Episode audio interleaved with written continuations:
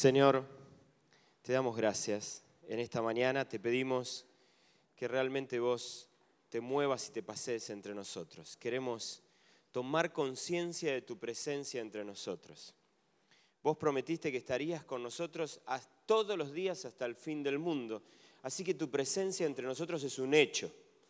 Lo que te pedimos, Señor, es que nos ayudes a tomar conciencia de esa presencia. No solo hoy y acá, sino en todos los momentos de nuestra vida.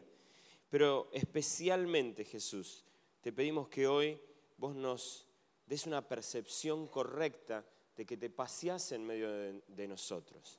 Que aquellos que necesitamos hoy especialmente tu abrazo, vos estás dispuesto a darlo.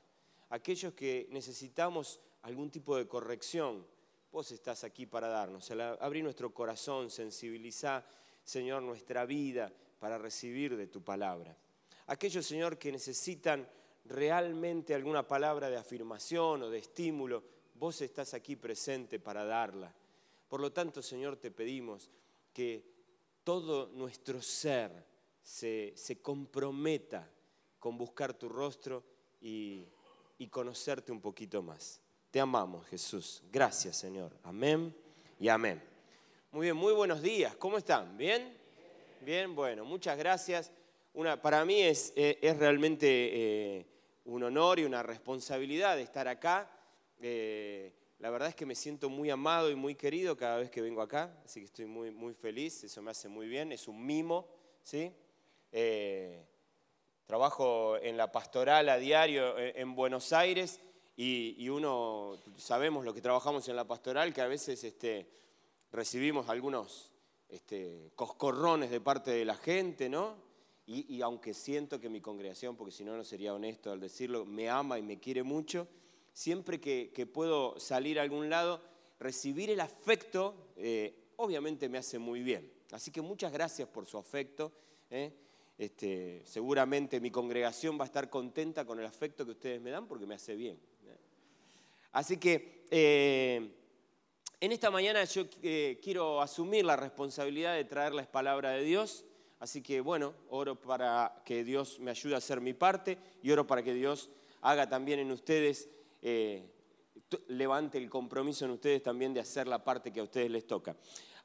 la Biblia dice algo que a mí me, fascina y, para mí es muy importante que en el contexto en el que vivimos en la Latinoamérica, en la que nos toca vivir, eh, hay un concepto que la Biblia trabaja y trabaja de una manera muy preciosa, pero yo creo que culturalmente nosotros estamos como, como atrapados muchas veces por nuestra cultura y es un concepto que nos cuesta asimilar, me gustaría decirlo así, asimilarlo bíblicamente. Me parece que cada vez que llegamos a ese concepto, y si ustedes ahora están preguntando, ¿qué concepto será? Fantástico, me va bárbaro en este mensaje.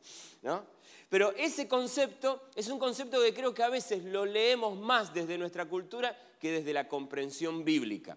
La Biblia dice algo precioso. Me encanta que los apóstoles cada vez que escriben a la iglesia dice a los santos, ¿sí? En Colosas, a los santos, ¿no?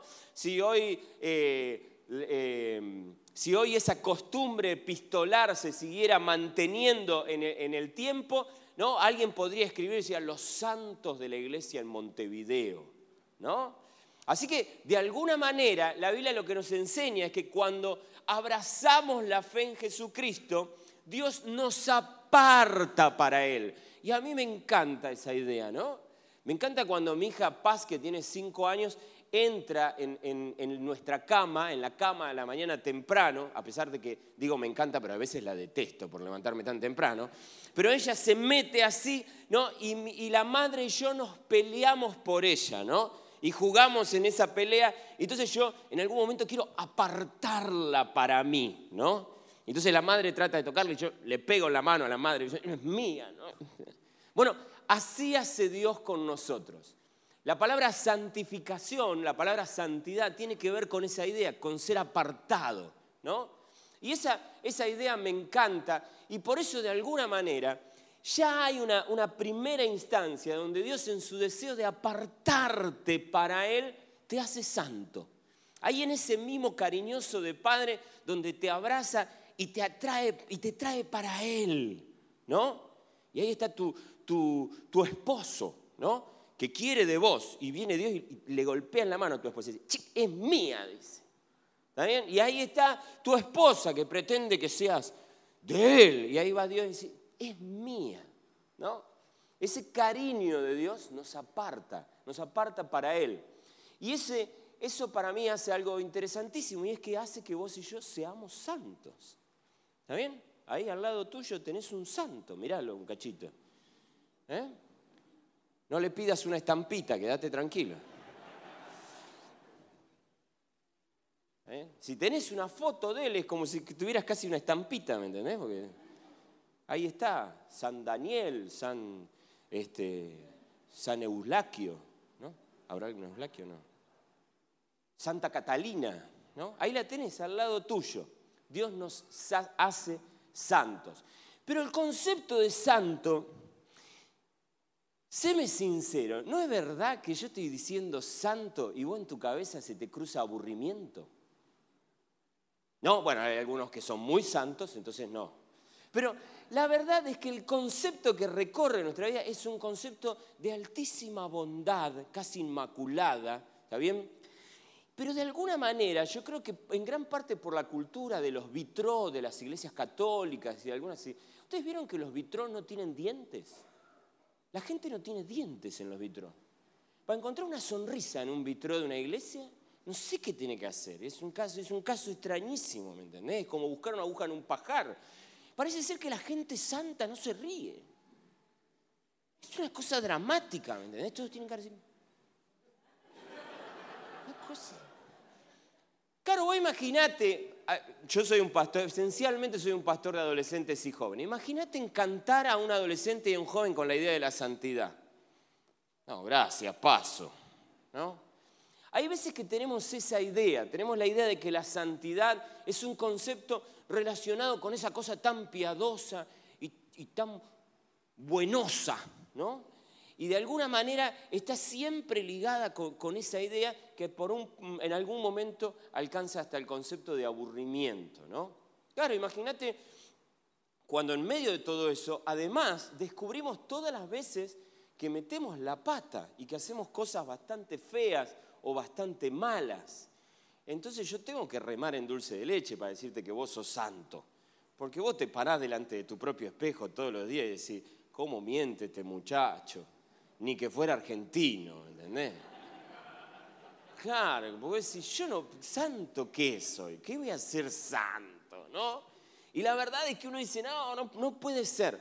Pero déjame ayudarte a ver algo que me parece interesante. Con todo esto que te estoy diciendo, encima el querido apóstol Pedro escribe este versículo, estos dos versículos terribles desde que tengo uso de la razón y escucho estos versículos, son como, como si me apretaran el corazón, así, me agarra como un ataque de angustia. Porque fíjense, ah, no lo tengo acá. ¿Qué pasó? ¿Lo tendré? Estoy enchufado yo, sí. Ah, puede fallar, siempre puede fallar. Bueno, pero si no, buscamos en primera de Pedro 15 y 16 y dice lo siguiente, eh, la palabra de Dios en ese versículo. Dice, más bien sean o me desenchufé yo, ahora creo que estoy enchufado. Pero si no, quédense tranquilos, no se, no se preocupen. Dice, más bien sean ustedes santos en todo lo que hagan. Primera de Pedro 1, 15 y 16. Dice, más bien sean ustedes santos en todo lo que hagan, como también es santo quien los llamó, pues está escrito, sean santos porque yo soy santo. ¡Wow! ¿No? Terrible. Y uno lee ese pasaje y realmente a veces uno, por lo menos a mí me pasa que de alguna manera me aflijo porque digo, ¿de qué se trata esto?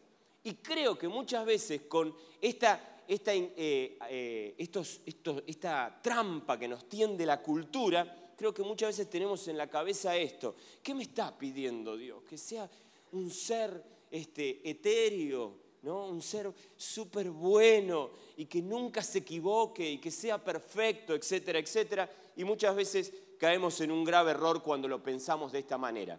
Por eso, déjenme decirles algo que siempre me gusta decir. Nunca se queden con un versículo aislado. Nunca se queden con un recorte de la palabra de Dios, porque muchas veces se van a perder una riqueza inmensa que proviene de parte de Dios.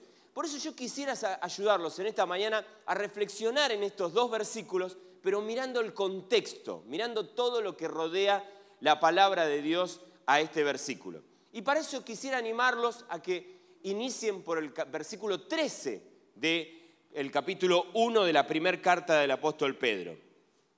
Dice la palabra de Dios, por eso, y fíjense desde dónde arranca el apóstol Pedro a presentar el desafío de la santidad por eso dispónganse para actuar con, y uno esperaría acá que dijera, mucha bondad, ¿no? Pero fíjense, va a decir para actuar con inteligencia. El desafío de la santidad no es un mero desafío a ser bueno. El desafío de la santidad es un desafío a la inteligencia. Caminar en santidad es un proyecto inteligente. No es solamente para gente buena. No hay mayor sabiduría que en el camino de la santidad. Es un proyecto de inteligencia. Por eso el apóstol Pedro va a seguir diciendo, tengan dominio propio. Pongan su esperanza completamente en la gracia que se les dará cuando se revele Jesucristo. Me encanta pensar en esto. La verdad que la santidad tiene una relación directa con el dominio propio, con la capacidad de poder dominarnos, ¿no? Dominar todos los aspectos de nuestra vida. Probablemente vos en este momento estás pensando en las cosas que a vos te cuestan dominar. Bienvenido al club de la gente que le cuesta dominar cosas. Acá estoy, ¿sí? presente. ¿eh? Pienso la cantidad de veces que digo, oh, ¿no? En Argentina decimos, se me saltó la cadena, ¿no? Me broté, ¿no? Y no lo pude resistir, ¿no? Y así uno podría pensar en un montón de cosas donde tiene... Y en algún momento a veces tenemos como una, como una, me animaría a decir, insana satisfacción con nosotros mismos. Decimos, bueno, yo soy así, cuando me enojo, me enojo, si me querés, me querés así, ¿no es cierto? Y de alguna manera compramos una aceptación a todas las cosas que no podemos dominar. Ay, las tortas de chocolate me pueden, ¿no es cierto? Y así dejamos un espacio enorme para dejar que muchas cosas que hay alrededor nuestro, la Biblia lo llama pasiones desordenadas a veces en algún momento, nos dominen. Y hemos encontrado en el mundo actual la justificación para vivir así. Eh, uno es humano. ¿No es cierto? Pero la verdad es que el apóstol Pedro nos regala algo interesantísimo y es, no es inteligente vivir sin dominarte a vos mismo. No es sabio andar por la vida dando riendas sueltas a todos los deseos que a vos se te ocurran. Tarde o temprano tiene costos feos en tu vida. Tarde o temprano te hace mal y tarde o temprano le hace mal a la gente que tenés al lado tuyo. La santidad no es simplemente la vocación de que vos te conviertas en una persona solamente buena. Es apelar a tu inteligencia. Dios cuando te invita a que seas santo, apela a que seas inteligente y digas, mira, si no tenés dominio propio sobre tu vida, tarde o temprano eso te va a pasar factura. Te vas a embromar tu propia vida y vas a estar embromando la vida de otros. Por eso Dios te invita a que crezcas en una novedosa inteligencia que te ayude a tener, a tener dominio propio. Claro, como buenos seres humanos, ¿qué nos pasa? Nos agarra como un ataque de paranoia, ¿no es cierto? Y empezamos a decir, ay, tengo que tengo tener dominio propio en todo. Ay, y esa torta me gusta mucho, ¿no? Y uno empieza como a afligirse y angustiarse. Cuenta la Biblia que el querido Martín Lutero, ¿sí? padre prácticamente de la Reforma Protestante, él tenía una carga tan profunda por sus pecados y se veía pecador en cada cosa que hacía. Claro, evidentemente él reconocía que esto de ser santo como él es santo le costaba horrores, como a todos nosotros. Pero él tenía como una sensibilidad que había construido que lo llevaba a sentirse en estado de culpa angustiante constantemente. Muchos dicen que se peleaba en la fila por entrar al confesionario. Ustedes recuerdan que Martín Lutero era un sacerdote católico. Y muchos cuentan que vivía en constante angustia porque se sentía totalmente pecador, porque tenía esta sensibilidad de ver pecados de manera muy, este, muy finita, ¿no? Y vivió en angustia hasta que se encontró con el capítulo 5 de la carta de Romanos, que eh, precisamente dice que somos salvos por la fe y que encontramos justificación en Dios por eso. Pero hasta ese momento él vivió con esa angustia, porque muchas veces cuando nos encontramos en este deseo de agradar a Dios y vemos nuestra limitación humana, la verdad es que nos atrapa el estrés, ¿no? Vivimos estresados con esto de ser santo. Y creo que muchas veces desde aquí, desde el frente, desde, desde los púlpitos de las iglesias, hemos hecho un aporte significativo a ese estrés, ¿no? ¿Cómo puede ser? ¿no? Y a veces hasta de una manera casi culpógina. Pero acá viene algo que para mí es interesante. La propuesta de Dios es que vos y yo crezcamos en el dominio propio todos los días. ¿Querés ser una persona inteligente? Dominate a vos misma. Permití que el Espíritu Santo realmente crezca en vos y te ayude a dominarte a vos mismo. Pero ¿cuál es la maravillosa promesa de Dios? Que Dios te ama con tanto amor que conoce tu debilidad. Y sabe que aún con las mejores intenciones vos y yo vamos a caer una y diez mil veces quizás. Pero ahí está la gracia. Entonces fíjense lo que dice el versículo. Dice, para actuar con inteligencia, tengan dominio propio, pongan su esperanza completamente en la gracia. No dice que pongas tu esperanza en tu dominio propio. Vos y yo estamos sonados si ponemos la esperanza en nuestro dominio propio. El dominio propio es algo para buscar todos los días de tu vida pero no para que vos deposites tu esperanza. Porque, como dice un, personaje argentino también, puede fallar. ¿no? Así decía Tuzán. Puede fallar, porque somos falibles, porque somos vulnerables, porque nos podemos equivocar, porque cometemos errores. Y por eso hay que tener siempre en el bolsillo la palabrita perdón, ¿no? Porque nos vamos a equivocar. Pero eso no significa que cada mañana cuando me levanto no renueve mi compromiso con crecer en el dominio propio, con crecer inteligentemente en buscar el camino de la santidad. Pero ¿dónde está mi esperanza? ¿En mi capacidad? ¿En la cantidad de estampitas que voy a poder imprimir con mi rostro? La verdad es que ahí no está mi esperanza. Mi esperanza está en que Dios me ama a pesar de todo en que Dios perdona todo pecado, en que Dios quiere abrazarme. Pero mi intención es siempre encontrarme un pasito más en la actitud inteligente de crecer en la vida de la santidad. Ese es el proyecto de Dios. En ese sentido quiere Dios que nos movamos. Decía Juan Carlos Ortiz que la gracia es como, como, como la red que contiene al trapecista, ¿no? Ningún trapecista llega a lo alto de su trampolín, ¿no? Se para ahí, mira la red y se deja caer así con peso muerto. Nadie hace eso. Supuestamente todo trapecista quiere mejorar sus piruetas. ¿no? no quiere caer en la red, quiere abrazar el otro trapecio, quiere abrazar la mano de su compañero, quiere hacer una pireta nueva, una vuelta más, quiere hacer algo novedoso, quiere crecer y crecer en ese vértigo que te lleva a ser cada día un poquito mejor, pero puede fallar. Y si falla, la gracia de Dios, la red que te contiene siempre está dispuesta con el amor impresionante de Dios. La gracia funciona así en nuestra vida. La gracia no fue creada para que vos peques y te dejes caer con peso muerto sobre la red. La gracia está para que vos explores nuevas alturas con Dios. Y si te llegás a caer, Dios dice, Tranquilo, muchacho. Acá estoy con mi inmenso amor para levantarte, para cubrirte. Dale, te regala una sonrisa y te muestra el caminito a la escalerita de nuevo para subir al trapecio. Ese es el corazón de Dios. Y ese es el corazón. ¿Por qué quiero abrazar la santidad? Porque sé que es el camino a vivir de una manera más inteligente.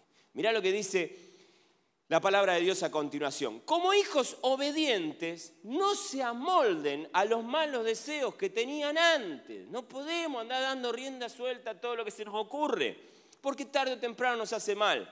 No se amolden a los malos deseos que tenían antes cuando vivían en la ignorancia. ¿no?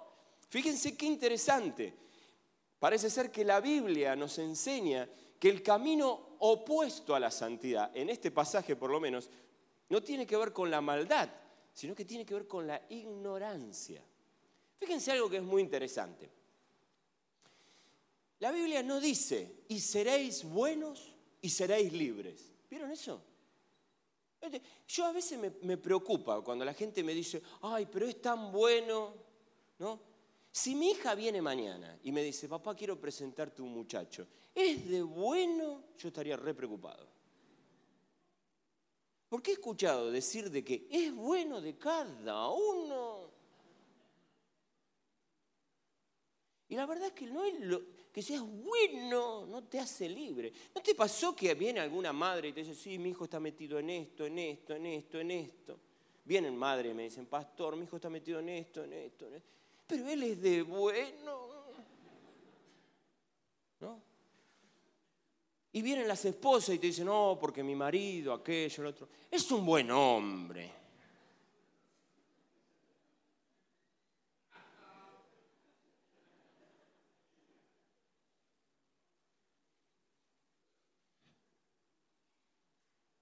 Bueno, está bien.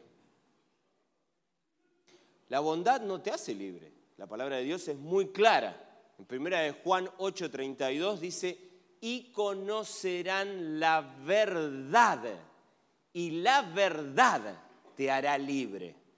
Es la verdad lo que nos hace libre. Es aprender a caminar de manera inteligente. Ahora, obviamente, obviamente, cuando uno elige caminar inteligentemente, va a elegir tomar decisiones buenas. Va a elegir ser bueno. Pero no como consecuencia de una imposición religiosa o de un dogma o de una imposición cultural. Eh, hay que ser buena gente, ¿viste? Y por dentro uno dice, pero qué garrón ser bueno, ¿eh? ¿No esa gente que dice, bueno, me tocó, no sé, si mi mamá era evangélica, me tocó ser evangélico, tengo que ser bueno. Pero ni gana de ser bueno tiene ese hombre. ¿No? La bondad es una imposición o cultural o religiosa o dogmática, no es una convicción. Es, bueno, tocó ser bueno, ¿no? ¿Qué pasa eso? Cuando uno llega a mi edad, de cuarenta y pico para arriba, y trató de ser bueno toda su vida, y resulta ser que no tiene los resultados que uno hubiese querido, ¿viste? Uno dice, ¿para qué fui bueno todo este tiempo? Al fin, al cabo, mirá cómo te lo agradecen, mirá cómo te lo pagan. No puede ser. ¿Saben la gente que conozco, pero amargada con su camino de bondad? No sé, uno es bueno toda la vida. Las madres que dicen, no sé para qué uno tiene hijos. Los cría, los cuida, los, los acompaña. Y mira cómo le pagan ahora. Ni un día me vienen a ver.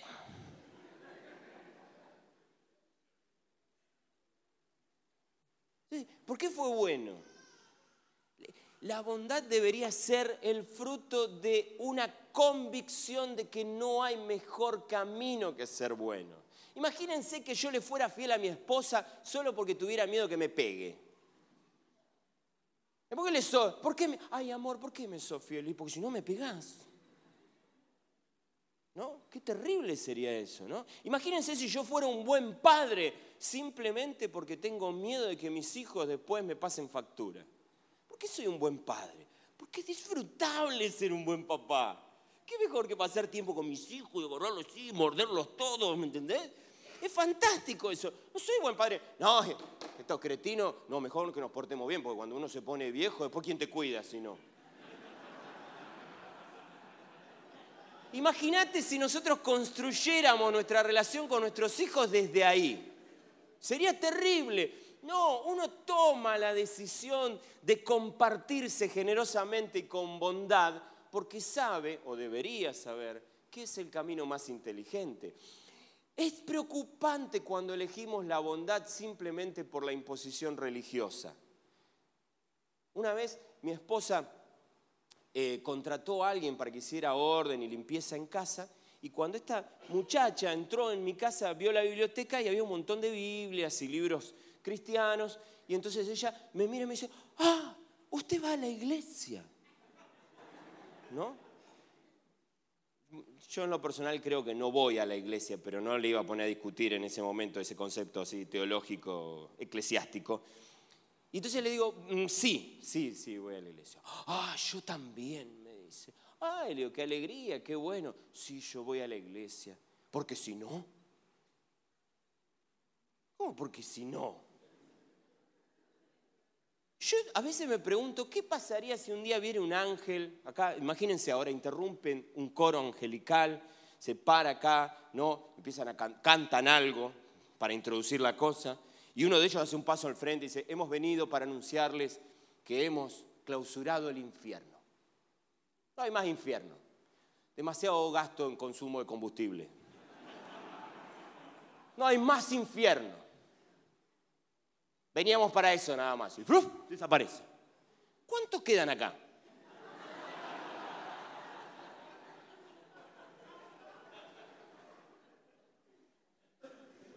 A veces tengo esa sensación de que nuestra bondad no está movilizada por una convicción inteligente. ¿Saben? Eh, ¿Saben? A, mí no, no, no. Hoy por hoy yo, yo tengo un montón de defectos, ¿eh? no me quiero mandar la parte. Soy argentino, pero cada tanto me tomo vacaciones.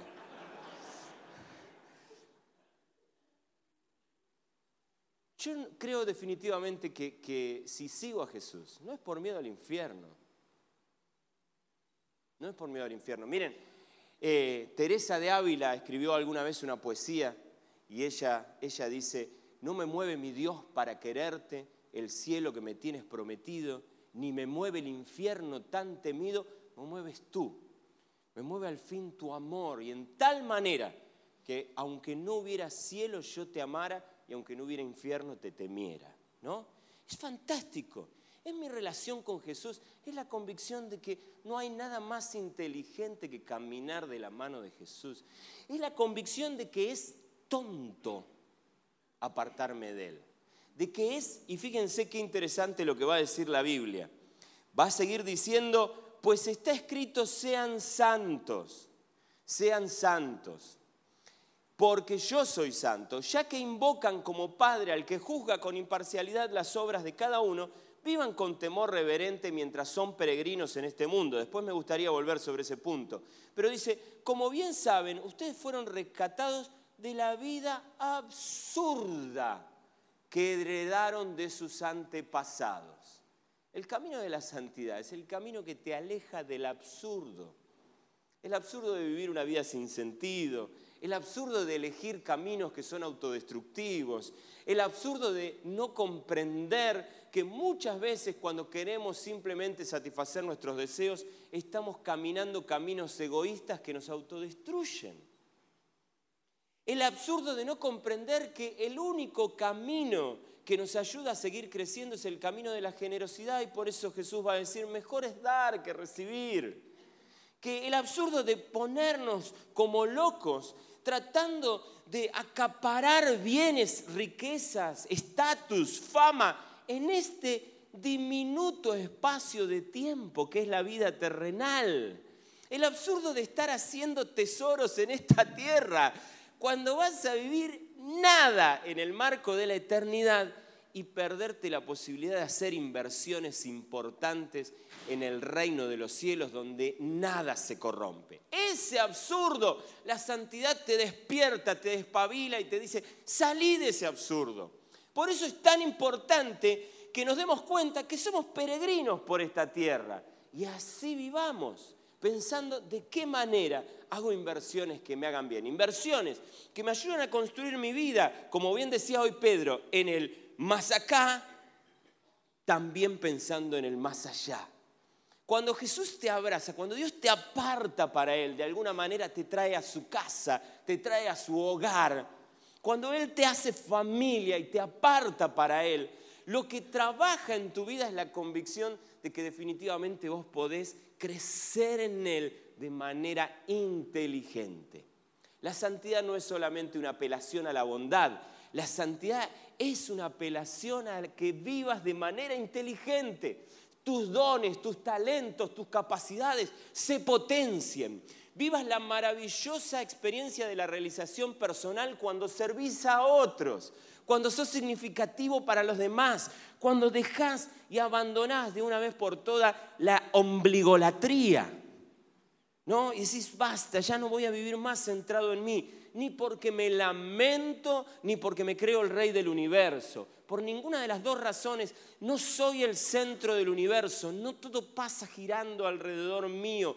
Esta experiencia terrenal es breve, se va a acabar. Vivo de una manera generosa, extendiéndome hacia un proyecto eterno. Abrazo pensamientos más inteligentes, más ligados al corazón y a la mente de Dios y como consecuencia Encima mis nietos empiezan a darse cuenta que soy un abuelo más bueno. Encima mis hijos dicen, qué bueno mi papá. Y mi esposa se levanta y dice, qué buen hombre tengo al lado mío. Pero como consecuencia de una convicción, como consecuencia de tomar una decisión inteligente que me haga salirme de experiencias absurdas. Cuando Dios te llama a la santidad, lo hace por tu beneficio. Fíjense lo que va a decir la Biblia. El precio de su rescate no se pagó con cosas perecederas. Lo que costó que Dios te abrazara y te trajera a su familia no fue con, con oro o con plata. Dice, sino con la preciosa sangre de Cristo, como de un cordero sin mancha y sin defecto. Y fíjate cómo va a terminar este pasaje. El apóstol Pedro va a decir, Cristo, a quien Dios escogió antes de la creación del mundo, se ha manifestado en estos últimos tiempos en beneficio, voy a utilizar de nuevo la palabra, en beneficio de ustedes. Cada vez que Dios se acerca a tu vida es porque quiere beneficiarte. Dios no se levanta un día antojadizo y caprichoso tratando de que vos vivas algo que te cuesta horrores vivir. Dios no, es ese ser macabro que te pide cosas que a vos te cuestan tanto. Y dice, cuiden el templo del Espíritu Santo. Y tengo esta torta de chocolate acá que me vuelve loco. Sean fieles a su, a esposa. Y hay cada chica tan linda. Y tengan cuidado con su carácter, no sean enojones. Pero a mí me hacen enojar tanto. Y vivimos en esa tensión constante como si Dios fuera un ser macabro que nos está pidiendo algo que tanto nos cuesta. Él pide que abraces la decisión de caminar en el dominio propio y te pruebes a vos mismo cada mañana pidiéndote crecer en esa experiencia, porque es lo más inteligente que vos podés hacer y porque es para tu propio beneficio. Es el amor de un padre que dice, quiero lo mejor para vos. ¿Por qué vivir así? Quiero lo mejor para vos. ¿Por qué caminar por esos caminos? Quiero, te ves tan feo cuando te enojas, como te enojas. Dale, afloja, aflojes, ¿no? Mi esposa me ve con el entrecejo así fruncido y ella viene ya y me hace así.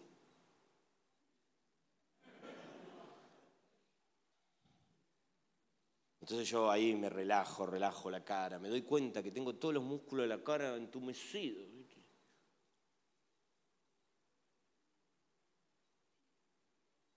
Así viene Dios sobre tu vida. Dice, relajate. Tranquilo. Y si no comes esa torta, el, el enésimo pedazo de torta de chocolates, afloja aflojada con los postres. estamos abusando ya. Es amor de padre. ¿Que qué quiere? Que no comas más torta de chocolate. Tenemos a veces ideas catastróficas. Es increíble que de acá cantemos de la bondad de Dios, pero la mayoría de nosotros andamos pensando, qué malo Dios, no me deja comer torta de chocolate. Para tu beneficio. Él te ama. Ahora, déjame terminar con esta idea que también me parece interesantísima. Dice el apóstol Pablo, va a decir, alabado sea Dios, Padre de nuestro Señor Jesucristo, que nos ha bendecido, Efesios 1, perdónenme, Efesios 1, 3 a 6, dicen así, alabado sea Dios, Padre de nuestro Señor Jesucristo, que nos ha bendecido en las regiones celestiales con toda bendición espiritual en Cristo. Ese es el corazón de Dios. Dios nos escogió en Él antes de la creación del mundo para que seamos santos, otra vez, seamos santos y sin mancha delante de Él. En amor nos predestinó para ser adoptados como hijos suyos por medio de Jesucristo, según el buen propósito de su voluntad. Esto para mí es fantástico. ¿Por qué te aparta para Él? ¿Por qué yo aparto a paz y la agarro para mí? Por mi voluntad. Quiero abrazarla. Así es Dios. ¿Por qué te quiere abrazar? Por el propósito de su buena voluntad, que quiere lo mejor para vos. Pero fíjate, el versículo 6 dice algo que para mí es precioso. Dice, para alabanza de su gloriosa gracia que nos concedió en su amado. ¿Por qué Dios quiere que vos seas santo? Porque espera que vos con tus actitudes y tus gestos seas una alabanza a su gracia. ¿No? ¿No? A mí me encanta cuando charlo con los pastores y me ha pasado este fin de semana de nuevo, cuando me cuentan historias de redención, ¿no? Y me dicen, oh, esa persona no sabés cómo vivía, cómo andaba, pero Dios lo rescató y ahora camina bien y toma buenas decisiones y camina en Jesús. No sabés, le cambió la cara, ¿no? Y esos relatos son relatos para la alabanza de su gloriosa gracia, ¿no? Bueno, qué bueno que cuando nos disponemos en los brazos de Dios, la gente cuente esas historias de parte de nuestro. No sabes el carácter que tenía Germán.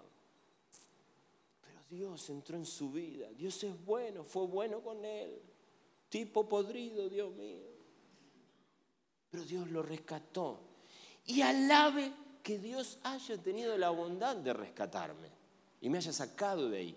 Ese es el gran lujo que Dios tiene para nosotros en esta mañana yo te quiero animar a que abraces la idea de la santidad. Pero que no la abraces pensando, oh, hay otro más que me dice que tengo que ser bueno, y si no soy bueno, Dios me va a castigar, y si no soy bueno, Dios no me va a bendecir. No, no recorramos ese camino. Me animo a decirte esto, ese camino no es bíblico a las pruebas de lo que hemos leído esta mañana me remito. Ese camino no es bíblico. El camino de la santidad es el camino de una convicción inteligente que nos ayuda a vivir cada vez mejor, apartándonos de estilos absurdos de vida. Ese es el camino de la santidad. Por eso te animo a que hoy busques a tu papá, a tu papá amoroso y tierno, y le digas, quiero ser santo. Todos los días un poquito más, todos los días un poquito más inteligente. Ayúdame a abrazar esas convicciones que me renuevan día a día y me ayudan a tomar decisiones inteligentes. Ayúdame a pensar en cómo amo a mi esposa, no por una imposición religiosa, por la convicción de hacer algo inteligente. Ayúdame a amar a mi esposo, Pero no porque, bueno, soy una esposa evangélica, tengo que amar. Eh, bueno, a ver cómo lo amamos a este. Terrible eso, ¿no? Feo. Si yo me despierto y la veo a mi esposa orando así. No, no, gracias, ni me ames. ¿Cierto? Para amarme así, deja, gracias. Me basta con el amor de Dios. ¿No? Sino por la convicción de que es lo mejor que hacemos para beneficio nuestro y para beneficio de nuestro entorno. ¿Te animás a tener un tiempito ahí de oración, apartarte para Jesús en un momento? Déjate abrazar por Él. Una vez más confirma que sean cuales hayan sido tus conductas o sean cuales sean tus decisiones, él vuelve a abrazarte y te dice, sos mío, te amo, te quiero, así como sos. Te quiero. te amo y por lo tanto vuelvo a apartarte para mí. Ahora quiero invitarte a que seas coherente con esa experiencia y decidas día a día vivir este proceso de santificación, que no solamente nos ayuda a ser cada día un poquito más buenos, sino un poco más inteligentes, más sabios, apartándonos de estilos de vida absurdos. Te invito a que tengas un tiempo de adoración con Jesús, te dejes abrazar por Él, elijas caminos inteligentes llevados de su mano.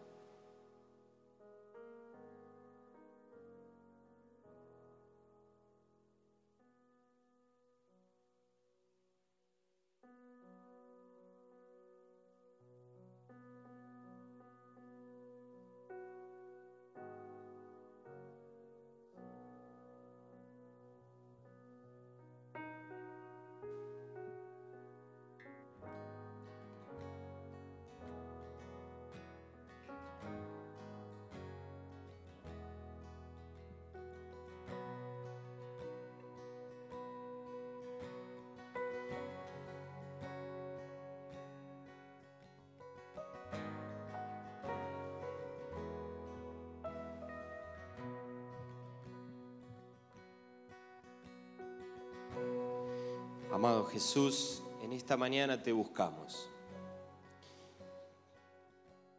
Mi deseo ha sido confrontar a tu pueblo con la idea de la santidad, recorriendo parte de tu palabra. Yo te pido que tu Espíritu Santo haga el resto, lo que yo no puedo hacer, amado Dios. Lo que yo no puedo hacer ni en mi propia vida, Señor. Tráenos luz de parte de tu Espíritu. Tráenos la plena convicción para abrazar con fe tu palabra, para creer en lo que ella dice y afirmarnos en esa idea. Señor, hoy queremos revisar este concepto en el deseo de practicarlo y ser hijos obedientes a tu palabra. Pero queremos hacerlo con la claridad de mente, con la claridad en nuestro corazón, de que nos alejaste de caminos absurdos y que tristemente muchas veces consciente o inconscientemente, volvemos a transitarlos una y otra vez. Y tengo la impresión, Señor, que muchas veces lo hacemos porque no nos damos cuenta que no es inteligente caminar esos caminos, que no nos hacemos bien ni a nosotros mismos ni a quienes nos rodean cuando los transitamos. Por eso en esta mañana venimos a confesar nuestras faltas, las faltas que te ofenden a vos, pero nos hacen un inmenso daño a nosotros mismos. Por eso de alguna manera, al confesar nuestras faltas, Señor, no solamente queremos cumplir con vos, al confesar nuestras faltas, queremos reconocer que hemos caminado caminos que nos hacen daño a nosotros. Y venimos a decirte perdón, porque la otra vez, cuando me enojé, el primero que salió mal fui yo. Te confieso que cuando me tiento con cosas y me dejo llevar, me hago mal a mí mismo. Por lo tanto, te pido que me sigas acompañando y amando, apartándote para vos y ayudándome a caminar caminos de dominio propio, confiando únicamente en tu gracia. Ese es el proyecto que queremos abrazar, ese es tu proyecto, el mejor para nosotros, el único que aporta verdaderos beneficios a nuestra vida. En el nombre de Jesús. Señor, yo oro en esta mañana y te pido una enorme bendición para cada uno de los que están acá. Amén y amén. Dios los bendiga.